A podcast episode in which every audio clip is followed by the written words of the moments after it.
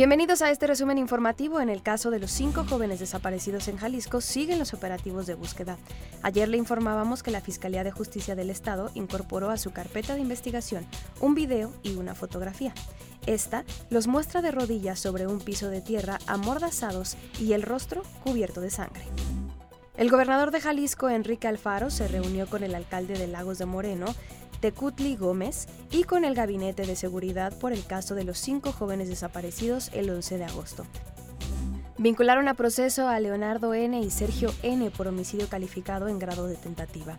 Se trata de los dos policías municipales de Nezahualcóyotl que dispararon contra tres jóvenes en el estacionamiento de la Terminal 2 del Aeropuerto Internacional de la Ciudad de México, ocurrido el 9 de agosto.